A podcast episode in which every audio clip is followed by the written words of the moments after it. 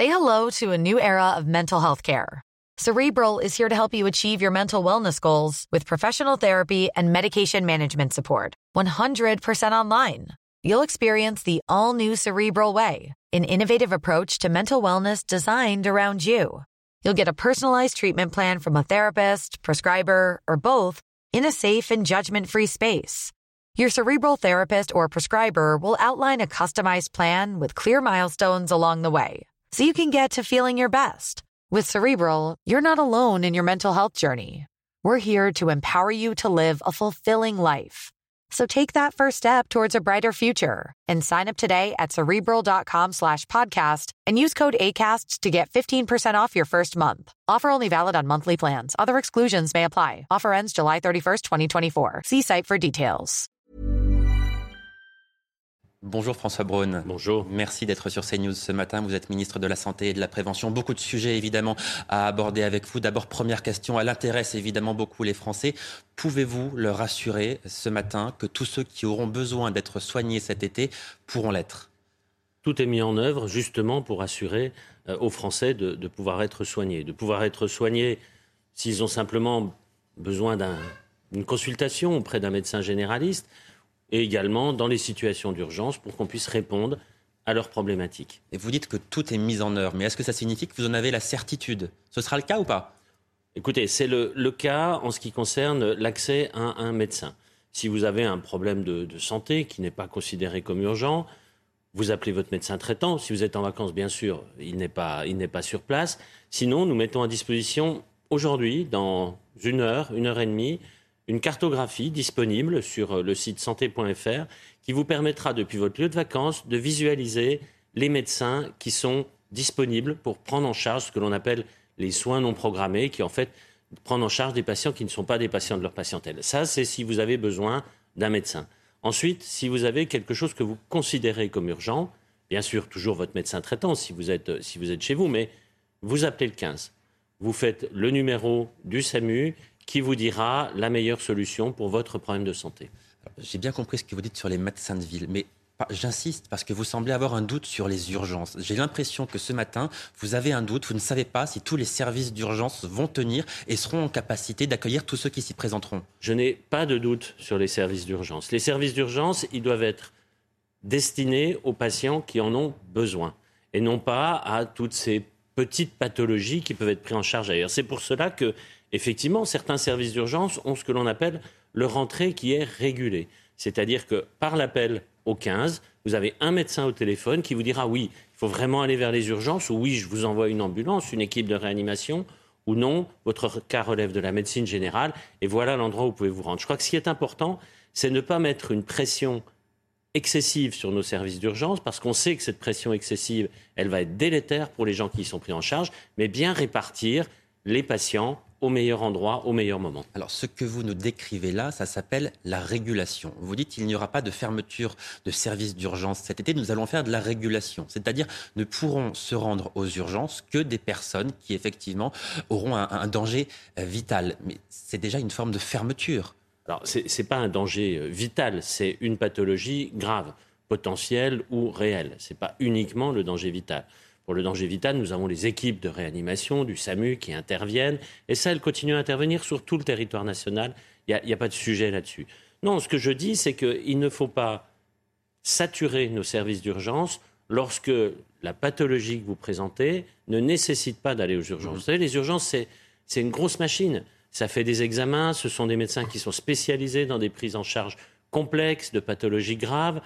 Si vous avez un petit bobo, eh bien déjà, il y a les, conseils euh, simples de l'été, il, y a toute la, la prévention, ne pas s'exposer au soleil, mettre, euh, se protéger, etc. Et puis si vous avez une petite brûlure euh, sur le dos, ben, c'est peut-être pas la peine d'aller aux urgences, hein, une brûlure du soleil. Vous allez à la pharmacie voir le pharmacien qui saura très bien vous conseiller. Donc ce que vous dites, appelez le 15 avant d'aller aux urgences. Votre ministère lance d'ailleurs une campagne de communication à ce sujet. Est-ce que vous êtes certain cette fois qu'il y aura assez de régulateurs au SAMU pour euh, gérer le nombre d'appels qu'ils vont recevoir pendant l'été? Nous avons augmenté le nombre d'assistants de régulation médicale, qui sont les premières personnes que l'on a au téléphone quand on fait le 15, justement pour que ce premier décroché soit très rapide. Et ensuite, ce professionnel de santé, ce nouveau professionnel, orientera l'appel vers un médecin urgentiste, si la gravité est, identifiée ou potentielle, ou vers un médecin généraliste. Vers le médecin urgentiste, vous l'aurez très vite. Le médecin généraliste, ça peut attendre plusieurs minutes, mais il y a déjà eu une évaluation de votre état de santé. Alors la semaine dernière, dans le Figaro, le président de SAMU Urgence de France disait n'avoir jamais connu une telle situation. Vous semblez vous plutôt rassuré ce matin? Lui disait pourtant, depuis l'an dernier, la situation s'est clairement dégradée. Donc manifestement, les acteurs de terrain, François Braun, ne vivent pas la même situation que vous. Alors je me rends sur le terrain très régulièrement, encore euh, cet après-midi, euh, après-demain, je vais voir les endroits où il y a des problèmes, je vais voir les endroits où ça fonctionne parce qu'on a trouvé des solutions. Les, professionnels sont entièrement mobilisés. La dégradation de notre système de santé, on l'hérite de dizaines d'années de, pilotage. Mais, est-ce que cette situation s'est encore dégradée depuis l'année dernière? C'est ce que dit très clairement le président de SAMU Urgence de France. Il dit ça s'est dégradé. Très clairement, euh, les remontées que j'ai de la part euh, des agences régionales de santé, de la part des professionnels que je vois sur le terrain, me disent que la situation est plutôt stabilisée par rapport à ce qui s'est passé l'année dernière. Nous avons pris des mesures l'année dernière qui, pour la première fois, ont fait diminuer le nombre de passages aux urgences de 5%. Ça n'était jamais arrivé depuis 20 ans. Toutes ces mesures que j'ai prises l'année dernière, je les remets sur la table, nous les appliquons de nouveau et l'objectif est bien sûr d'éviter cette saturation de services d'urgence les Français aussi partagent ce constat quelque part. Les Français se disent, c'est vrai, on paye beaucoup d'impôts, on attend un service public de qualité et quand on est malade, quand on veut aller aux urgences, on attend parfois des heures et des heures avant d'être reçu. Ça ne fonctionne pas. Est-ce que vous, ministre de la Santé, vous pouvez leur dire, écoutez, on a un problème à l'hôpital en ce moment, c'est vrai que ça ne fonctionne pas, ça fonctionne mal en tout cas, mais dans X années, ça ira mieux. Est-ce que vous avez une vision à long terme? Je ne peux pas laisser dire que ça fonctionne mal ou qu'on attend des heures. Vous savez, les services Vous avez l'impression que les services hospitaliers fonctionnent bien en ce moment? Les services d'urgence, je connais bien. On ne peut pas m'enlever ça. Quand vous avez une urgence, vous n'attendez pas. Vous êtes pris en charge immédiatement dans un service d'urgence. Si vous avez une entorse de cheville, vous allez peut-être attendre plusieurs heures. D'accord, c'est trop. D'accord, on peut considérer que ce n'est pas normal. Mais je le redis, les services d'urgence ne sont pas faits pour cela. Pour cela, pour une entorse de cheville, vous pouvez aller voir un médecin généraliste, vous pouvez aller voir un kiné. Les services d'urgence, quand vous avez un infarctus, quand vous avez, on va parler aujourd'hui de sécurité routière, quand vous avez un grave accident de la route, ce qu'on appelle un traumatisme grave, vous êtes pris en charge immédiatement. Nous avons un système de santé qui est en difficulté, comme dans tous les pays européens, comme dans tous les pays développés, qui fonctionne. Et puis j'aimerais quand même insister sur le fait que, où que vous soyez, quelle que soit l'heure du jour et de la nuit, en faisant le 15, vous avez un médecin au téléphone en quelques minutes. Et ça, il faut le rappeler. On va parler des médecins de ville à présent. Est-ce que vous savez à ce jour combien de Français sont sans médecin traitant? 6 millions à peu près de Français sont sans médecin traitant. Parmi ces 6 millions... Ce qui est énorme. Ce qui est énorme. Parmi ces 6 millions, il y en a à peu près la moitié qui n'en veulent pas. Vous êtes jeune, euh, vous n'avez pas de problème de santé, vous ne voyez pas l'intérêt d'avoir un médecin traitant. Mais moi, ce qui me préoccupe parmi ces, ces Français qui n'ont pas de médecin traitant, ce sont ceux qui ont des pathologies déjà ce qu'on appelle des patients en affection de longue durée. Les ALD. Les ALD, c'est donc le plan euh, demandé par le président de la République que j'ai lancé il y a deux mois pour rapprocher ces patients d'un médecin traitant. Alors qu'est-ce que nous avons fait avec euh, la caisse d'assurance maladie, la sécurité sociale hein, que j'ai mise sur l'ouvrage? Tous ces patients ont déjà été contactés, tous. Les 700 000, ils sont 700 000, ont été contactés. Et nous commençons à leur trouver un médecin traitant Près de 55 000 en ont déjà récupéré un. Nous continuons, nous accélérons ce rythme pour qu'à la fin de l'année, l'immense majorité d'entre eux puissent avoir un médecin traitant. Et pour ceux qui ne souffrent pas d'affections de longue durée, ces Français qui n'ont pas de médecin traitant, il faut lutter contre les déserts médicaux. Comment lutter contre les déserts médicaux, François Braun? Est-ce qu'il faut, par exemple, obliger les jeunes diplômés à aller s'installer pendant quelques années dans ces déserts médicaux? Alors, la contrainte à l'installation, puisque c'est ça, hein, et pour bien que les téléspectateurs comprennent, un médecin aujourd'hui, quand il décide de, travailler dans le service public hospitalier, il n'a pas le choix. Il va euh, où il y a de la place dans un hôpital. Mais quand il décide d'exercer en, libéral, il s'installe où il veut s'installer. Bon. Contraindre les médecins à s'installer quelque part est contre-productif. J'ai eu l'occasion euh, d'en discuter largement à, l'Assemblée. C'est contre-productif parce que ça va diminuer, in fine, notre nombre de médecins.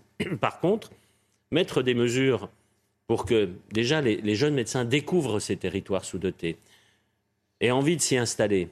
C'est ce que je fais avec euh, cette quatrième année de formation en médecine générale. C'est ce que je fais avec euh, des aides qui sont extrêmement ciblées, euh, qui sont centralisées pour faciliter l'installation. C'est également ce qui est mis en place avec une politique de consultation avancée. Et vous avez le sentiment que ça fonctionne? Ben, C'est en train de se mettre en place, et oui, ça fonctionne déjà. On voit dans la Creuse cette association Médecins Solidaires qui va remédicaliser un secteur où il n'y avait plus de médecins, qui assure des consultations tous les jours. Donc oui, toutes ces mesures qui, qui ont été mises en évidence par euh, le Conseil national de la refondation en santé qu'a voulu le président de la République, toutes ces mesures se mettent en place et ces mesures fonctionnent. Vous allez recevoir aujourd'hui un rapport sur la médiation en santé qui est une priorité du président de la République. Est-ce que vous pouvez nous dire ce matin ce que contient ce rapport? Ah, La médiation en santé, c'est quelque chose qui est essentiel. C'est pour ne laisser personne sur le bord du chemin de la santé. En fait, il y a de nos concitoyens qui sont durablement éloignés du système de santé. Il faut aller les rechercher. J'ai vu ça euh, dans les quartiers nord de Marseille, euh, j'ai vu ça en région parisienne. Et ces médiateurs en santé, qui peuvent être des, professionnels, et c'est ce que dit ce rapport, il faut professionnaliser ce métier, mais qui peuvent être aussi des volontaires qui s'engagent pour aider les autres, un peu, un peu à l'image des sapeurs-pompiers qui sont professionnels ou qui peuvent être volontaires avec un métier en plus. Eh bien, c'est aller chercher les gens dans les immeubles, dans les quartiers, les réhabituer à ce qu'est la santé. Je pense en particulier au, dépistage, par exemple, du, cancer du sein chez la femme, les réexpliquer qu'il faut le faire, les accompagner vers le soin. C'est ça la médiation santé. Un pic de violence a été atteint en 2022 contre les soignants, des violences en augmentation de 23% par rapport à la moyenne des années précédentes. Ce sont les chiffres du Conseil national de l'ordre des médecins. Les pharmaciens aussi se plaignent de violences et d'incivilités euh, récurrentes. Quelle doit être la réponse selon vous? Plus de sécurité avec des policiers ou des vigiles ou une réponse pénale plus forte? Zéro tolérance. La réponse, elle est zéro tolérance. Et je m'adressais là aux, soignants qui malheureusement prennent trop l'habitude de ces incivilités, comme on dit. En fait, ces incivilités. porter plainte systématiquement Oui, oui, porter plainte systématiquement. Et les hôpitaux, en particulier, maintenant, peuvent accompagner, bien sûr, aider, mais aussi porter une réponse pénale plus forte, selon vous? Et il faut déjà porter plainte. Porter plainte pour que la justice puisse s'exprimer. Ne pas tolérer la moindre violence. Quand vous injuriez une infirmière, ce n'est pas une incivilité, c'est de la violence et c'est inacceptable. Et c'est suffisamment réprimé par la loi, selon vous? La loi est, tout suffisamment répressive dès lors qu'elle est saisie. François Braun, vous serez cet après-midi à Matignon au comité interministériel de la sécurité routière. Elisabeth Borne va annoncer la création d'un homicide routier. À part le changement sémantique, qu'est-ce que cela va, changer pour les personnes qui tuent quelqu'un sur la route? Mais le, changement sémantique, comme vous dites, n'est pas du tout anodin. Il est important pour les victimes. Il est important. Il faut correctement nommer les choses. Et je crois qu'effectivement, quand on prend la voiture, qu'on a bu ou qu'on a pris de l'alcool, eh bien, on est inconscient quelque part, on est inconscient de, de faire courir ce risque à soi-même et aux autres, et quelque part, c'est effectivement un homicide dès lors qu'on va tuer quelqu'un sur la route. Il faut le reconnaître comme tel. Les peines encourues sont déjà importantes. Il faut là aussi qu'elles soient appliquées, bien entendu. Mais les associations, pardon, les associations disent ça ne va pas faire changer les comportements. Donc ça n'aura pas d'incidence sur la violence routière. C'est ce que disent les, associations. Écoutez, je pense qu'il est, je le redis, important de bien nommer les choses. Nommer les choses, c'est déjà euh, leur donner une réalité différente. Et déjà, en tout cas, euh, j'en suis certain, que les, responsables se rendent plus compte de ce qu'ils sont en train de faire. Ce n'est pas un, un accident banal, c'est on a donné, on donne la mort à quelqu'un et on se met dans une situation où on va la donner parce qu'on prend des risques. Le problème de la drogue au volant est en train de devenir un véritable fléau. Est-ce qu'on sait dans quelle mesure la consommation a augmenté depuis la crise sanitaire qui semble avoir amplifié ce problème? La, question est, plus complexe puisque chez les jeunes en particulier, la consommation euh, d'alcool et de stupéfiants a diminué, paradoxalement, avec d'autres euh, conduites addictives hein, sur lesquelles il faut là aussi lutter. Mais en tout cas, pour les jeunes jusqu'à 25 ans, ces consommations addictives ont diminué. François Braun, est-ce que vous êtes d'accord pour dire que la liberté de la presse est à la base de toute démocratie? Bien sûr. Euh, quand la ministre de la Culture attaque CNews, quand le ministre de l'Éducation nationale attaque de manière honteuse et diffamatoire CNews, quand euh, Christophe Deloire, secrétaire général de Reporters sans frontières, qui mène une bataille contre CNews et son actionnaire va être nommé au comité des États généraux de la presse, est-ce que ça ne pose pas, selon vous, un problème vis-à-vis de la liberté de la presse Et si j'entends votre réponse précédente, un problème démocratique donc? Vous savez, moi je suis ministre de la Santé et de la Prévention euh, pour travailler. Je pense qu'un ministre, il est là pour travailler dans son ministère, pas pour faire des commentaires en permanence.